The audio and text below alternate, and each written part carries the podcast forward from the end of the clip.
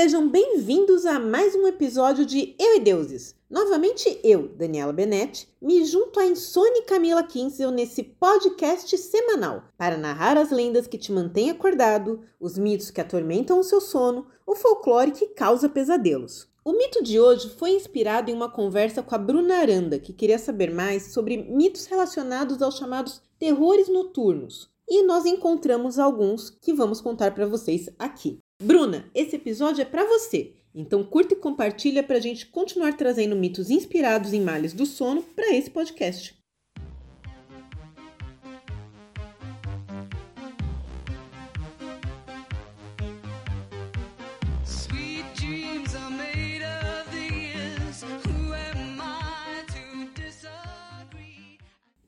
Não sabe, terrores noturnos são um tipo de distúrbio do sono classificado como parassonia, ou seja, manifestações comportamentais alteradas ou percepções distorcidas da consciência que ocorrem na transição entre os estágios do sono, como sono profundo e sono REM, para vigília. Durante um episódio de parassonia, a pessoa se encontra parcialmente acordada, muitas vezes em um estado alterado de consciência, ou seja, ela está entre o estado do sono e o do despertar. Então, ela se encontra em um estado alterado e ela vai ter uma reação diferente. O terror noturno é um episódio súbito de medo intenso que ocorre durante o sono, geralmente iniciado por um grito e é acompanhado por palidez, expressão facial de pânico e suor. A pessoa abre os olhos, grita apavorada, mas ela não está acordada. Então, assim, para quem vê é horrível porque parece que a pessoa acordou e tá vendo alguma coisa, mas aquela pessoa não está acordada. Por isso, o paciente pode ter dificuldade de recordar o episódio e apresenta confusão mental quando acorda. Porque, assim, para quem vê, você vê a pessoa de olho aberto, gritando, assustada, apavorada, você acha que ela tá acordada. Mas no caso de terror noturno, não está. Ela tá entre os estados de consciência.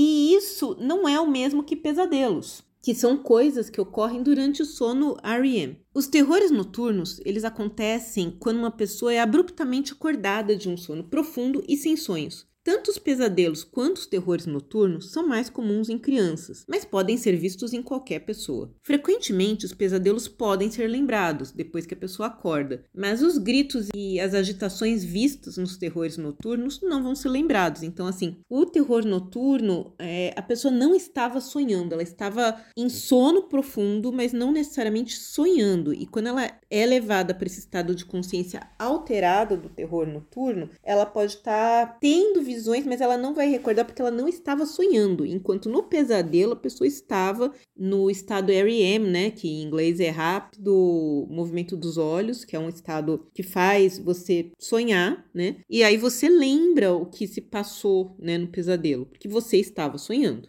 Ah, uma coisa que eu não me lembro dessas paradas, não, que eu já fico nervoso aqui, velho. Tudo isso eu expliquei para gente chegar à conclusão que não é difícil que um distúrbio desses é, fosse atribuído a entidades sobrenaturais na mitologia. E uma delas, Mara ou Mer, é, pense em inglês, tá? Era marcante na mitologia germânica. Porque afinal, o pesadelo é mais do que um sonho ruim. E a própria palavra explica isso. Afinal, em inglês, a tradução de pesadelo é nightmare. Por isso que eu falei pensem em inglês, né, no mer. E é aí que a coisa fica interessante, porque essa palavra deriva de uma forma de inglês antigo e representa um demônio mitológico ou goblin que atormenta as pessoas adormecidas com sonhos horripilantes. A palavra mer, né, M-A-R-E, deriva do alto alemão, da palavra em alto alemão mara, que também corresponde à cultura nórdica e eslava na raiz mer, M-E-R, que significa fazer o mal. Isso porque mer, M-A-R-E, do inglês, era um demônio noturno do folclore germânico e eslavo que chegava durante a noite sentando sobre o peito da vítima enquanto ela dormia, para trazer os sonhos ruins, com essa sensação de peso no peito, de paralisia e falta de ar. Por isso, nas línguas derivadas do latim, a palavra tem essa tradução que traz pesado, com o sufixo elo, então fica pesadelo, mas vem desse sentido de peso.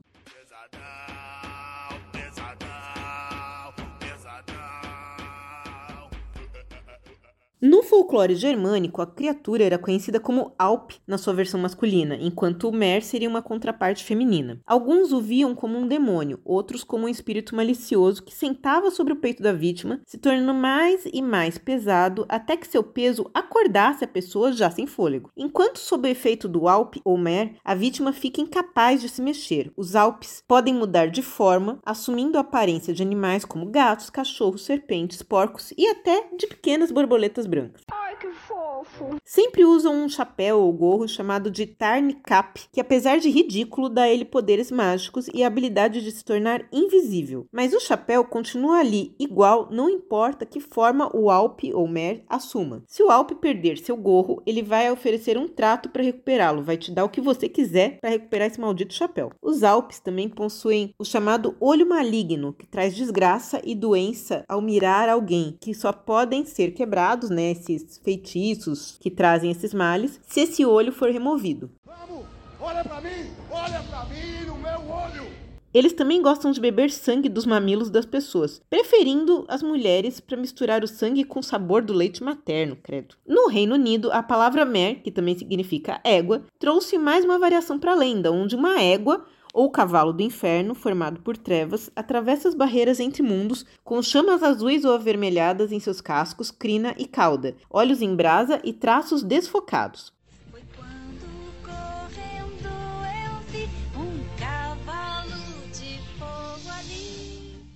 Eles traziam os Alpes, esses demônios dos sonhos, e outros seres como incubos, demônios, feiticeiros para atormentar o sonhador. Podiam também levar a alma da pessoa em um passeio infernal durante o sono. Várias simpatias descrevem formas de se proteger dessa criatura. Ferraduras acima da cama, sapatos perto da cama com as pontas dos pés apontando para a porta, dormir com um espelho no peito, coisa que eu achei bem difícil. Outro método é fechar portas e janelas e tampar qualquer buraco, inclusive os de fechadura, para que esse demônio não entre, porque ele inclusive vira uma espécie de fumaça. Se os buracos forem fechados com o Alp ou Mer já no recinto, eles ficarão trancados lá, pois só podem sair por onde entraram. Luzes acesas durante a noite os mantêm afastados, e eles podem ser enfraquecidos ou imobilizados se você conseguir enfiar um limão na boca do bichão ao encontrá-lo descansando durante o dia. Mas assim, eu não sei se é boa ideia não, tá? Porque não há nada que diga como matá-lo, né? Matar um Alp ou um Mer, e as lendas dizem que ele não é de levar desaforo para casa não, ele volta para mostrar para você que ele não gostou da brincadeira. O que você quer, hein, rapaz?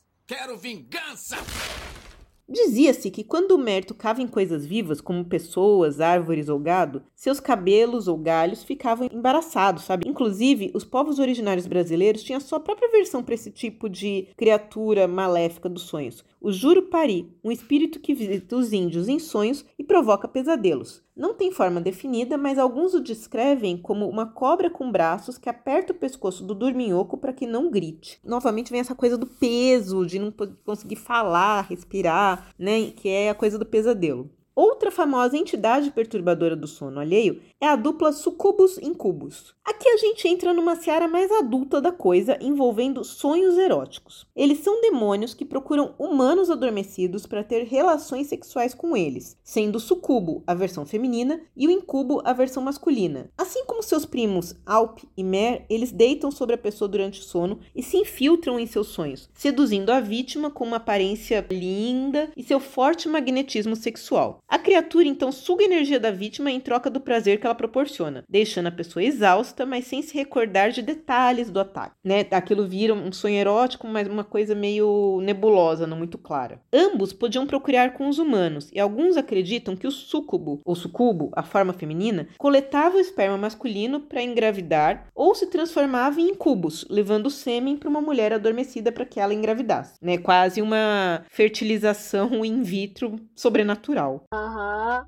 sei. Essas crianças seriam mais suscetíveis à influência do demônio e poderiam nascer com deformidades. A palavra incubus vem do latim e significa estar por cima, enquanto que sucubus é a junção de sub, embaixo, por baixo, com cubo, verbo para deitar. Também é uma derivação de sucuba, latim para prostituta. Para algumas religiões judaico-cristãs, Lilith, que já teve episódio aqui, seria o primeiro sucubo. As lendas medievais descrevem esses seres com forma humana, nus, um corpo maravilhoso, só que daria para identificar que era um sucubo ou incubo porque eles teriam asas de morcego, chifres, olhos brilhantes, caudas, dentes afiados e cascos. Então, se isso não fosse um problema para você, fora isso, eles eram deslumbrantes e sedutores. Após o ataque noturno, a vítima pensa na criatura nos seus sonhos dia e noite e pode sofrer o ataque de forma contínua, podendo morrer por exaustão. Mas os sucubus e incubos, ao contrário dos parentes Alp e Mer, podem sim ser mortos por decapitação ou arrancando o coração deles do peito. Eu achei agressivo, mas achei eficiente.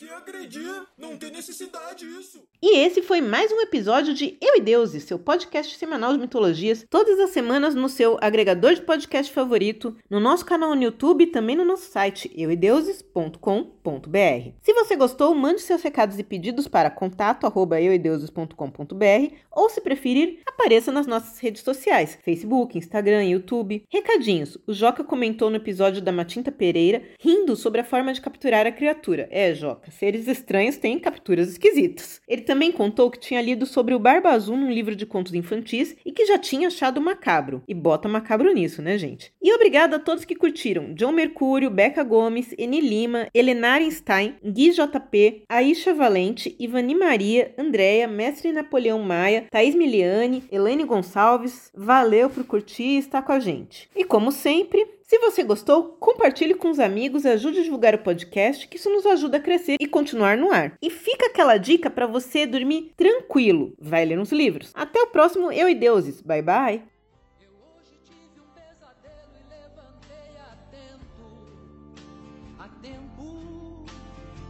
E. Eu acordei com medo e procurei no escuro alguém com seu carinho e lembrei de um tempo. Porque o passado me traz uma lembrança do tempo que eu era criança. E o medo era motivo de choro, desculpa para um abraço ou um consolo.